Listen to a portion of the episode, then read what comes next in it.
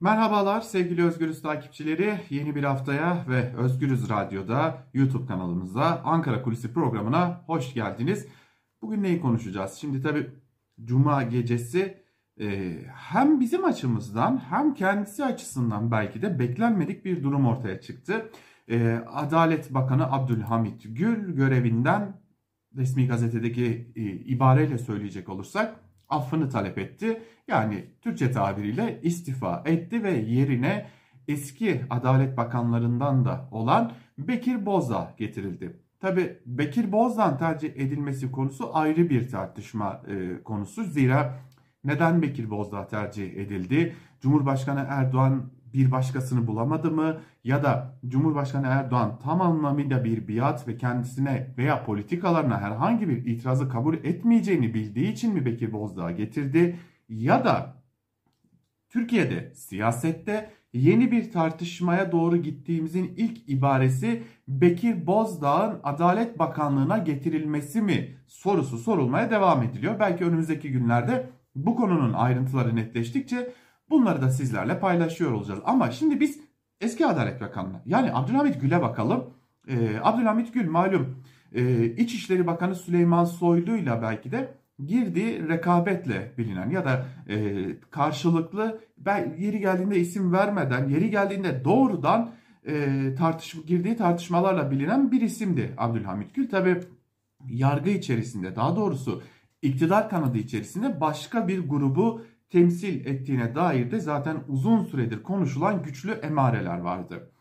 Şimdi bir yanda İçişleri Bakanı Süleyman Soylu'yla girdiği bir rekabet tartışmalar söz konusuydu. Öte yandan da yargıda malum bir grup olduğu belirtiliyordu. İstanbul grubu adıyla bir grup olduğu belirtiliyordu ve yargı içerisindeki bu faaliyetlerinin öne çıkan gerekçeler olduğuna dair de bazı bilgiler var. Hoş bu bilgileri e, belirtelim. Doçevelle'den Alican Uludağ'da derli toplu bir şekilde bir araya getirmiş durumda. Ama şunu da söyleyelim. Abdülhamit Gül'ün istifasının kulislere Cuma gecesi saat 9 civarında düştüğünü belirtelim. Yani normal şartlarda e, Berat Albayrak'ın istifasını bir köşeye koyacak olursak bu tarz durumlar kulislere biraz daha erken düşer. Belki günler öncesinden düşer e, ya da e, bu tartışmalar uzun süre konuşulur konuşulur kamuoyu hazırlanır ve sonra olur. İşte örneğin Cuma gecesi yine görevinden alınan e, TÜİK Başkanı Dinçer'in e, konusunda olduğu gibi. Fakat Abdülhamit Gül ile ilgili e, belli başlı iddialar var. İddia o ki Abdülhamit Gül 24 Ocak pazartesi günü istifa dilekçesini e, AKP Genel Başkanı ve Cumhurbaşkanı Erdoğan'a sunuyor. Lakin Erdoğan bu dilekçeyi yürürlüğe koymak için biraz bekliyor. Ve hemen yürürlüğe koymuyor. Fakat o dilekçe elinde duruyor. Ee, ancak başka bir iddia daha var. Onu da belirtmekte fayda var. Uzun süredir AKP ile ilgili konuşulan bir iddia bu. Ama sürekli olarak iddia boyutunda kalıyor. Onu da belirtmek, belirtmenin faydası var. E, nedir bu iddia?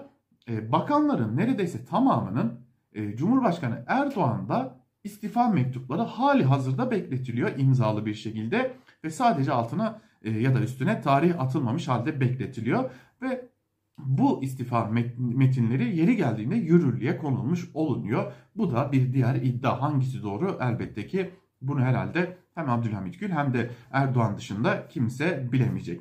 Fakat e, şunu artık kesin olarak biliyoruz ki uzun zamandır e, tartışmalarla e, tar bilinen iki isim İçişleri Bakanı Süleyman Soylu ve Adalet Bakanı Abdülhamit Gül ile ilgili neredeyse bardağı taşıran son damla İstanbul Büyükşehir Belediyesi Başkanı Ekrem İmamoğlu'nun bir balıkçıya gitti. İstanbul'da kar yağarken kar felaketi ortaya çıkmışken bir balıkçıya gitti. O balıkçıda yemek yediğine dair mobese görüntülerinin kişisel verileri koruma kanununa aykırı bir biçimde kamuoyuna ya da basına sızdırılması olduğu belirtiliyor.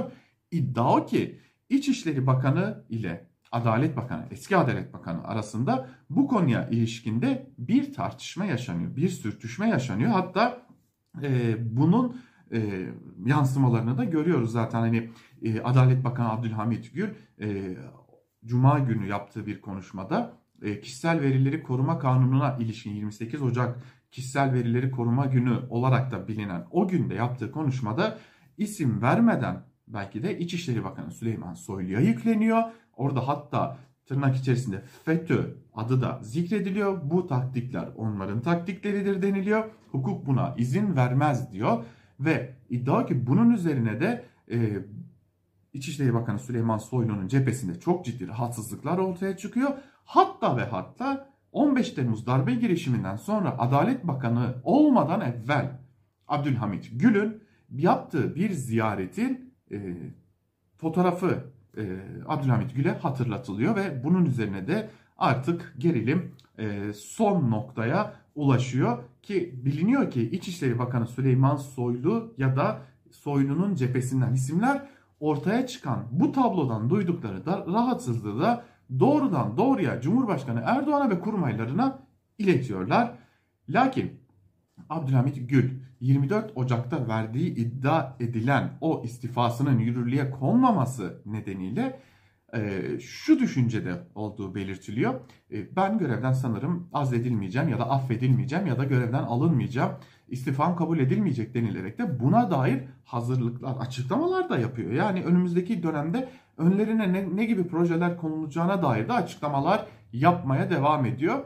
Ve istifasının kabulü Abdülhamit Gül için de bir sürpriz haline geliyor. Hatta iddia, bir diğer iddiayı da belirtmekte fayda var. Malum İçişleri Bakanı Süleyman Soylu'nun geçtiğimiz yıl Nisan ayında tırnak içerisinde çektiği bir res vardı. Sorumluluk bana ait ben istifa ediyorum demişti. Sokağa çıkma yasaklarının başlamasına neredeyse bir saatten az süre kala ilan edilmesi nedeniyle ve o yasakların e, ilan edilmesine rağmen de sokakta gösteriler düzenlenmiş Soylu'nun istifası da kabul edilmemişti. Şimdi iddia ki Abdülhamit Gül de bu konuya ilişkin bir şansını deniyor. Hatta bir res çekiyor ve hani neredeyse ya ben ya Soylu demeye getiriyor ve iç dinamikler gereği de Abdülhamit Gül görevinden azlediliyor. Abdülhamit Gül'ün zaten uzun süredir de İçişleri Bakanı Süleyman Soylu'nun yürüttüğü politikalara dair ciddi eleştirileri vardı. Ve bu durum eninde sonunda Abdülhamit Gül'ü istifaya ya da bizim bildiğimiz kadarıyla istifaya ve veya görevden alınmasına yol açıyor. Şimdi tabi bunun yargı içerisinde de belli başlı depremlere yol açmasına kesin gözüyle bakılıyor. Belli başlı noktalarda e, malum Adalet Bakanı aynı zamanda e, HSK'nın e, başındaki de isim oluyor. Bu nedenle e, Hakimler Savcılar Kurulu'ndan bahsediyoruz elbette. Bu, bu nedenle önümüzdeki dönemlerde bazı illerin başsavcılıklarının değişmesi bekleniyor ki bu başsavcılıkların değişmesiyle birlikte bir takım bazı e, siyasi operasyonların diyelim e, hız kazanmasına dair de bir ihtimalden bahsediliyor. Bunun da altını çizmekte fayda var. Önümüzdeki dönemler yargıyı daha fazla konuşacağımız bir dönem olacak. Tabi bu söylediklerimizden e, sakın ola ki Abdülhamit Gül dönemi pürüzsüz bir dönemdi gibi bir algı da çıkmamalı. Zira Abdülhamit Gül döneminde sadece son birkaç ayda çok sayıda cenaze cezaevlerinden çıktı. Hayatını sonlandıranlar, hasta tutukluyken hayatını kaybedenler ki hala hasta tutuklularda e, bir biçimde e, Adli Tıp Kurumu'nun verdiği, onun da başkanı değişti hatta, e, verdiği raporlarla cezaevlerinde tutulmaya devam ediliyorlar. Ancak biz önümüzdeki dönemde yargıyı, yargıya müdahaleyi ve yargının üzerinde belki de daha fazla e, grubun etkisini konuşuyor olacağız. Bu nedenle Abdülhamit Gül'ün istifası önemli diyelim ve Ankara kulisini bugünlük bu bilgilerle noktalayalım. Elbette bu istifanın arkasından ya da bu görevden alınmanın arkasından kabinede denge değişiklikleri de söz konusu. Bakalım kabinede de başka neler değişecek onları da önümüzdeki günlerde paylaşıyor olacağız. Ama şimdilik noktalayalım programımızı. Bizden ayrılmayın. Hoşçakalın.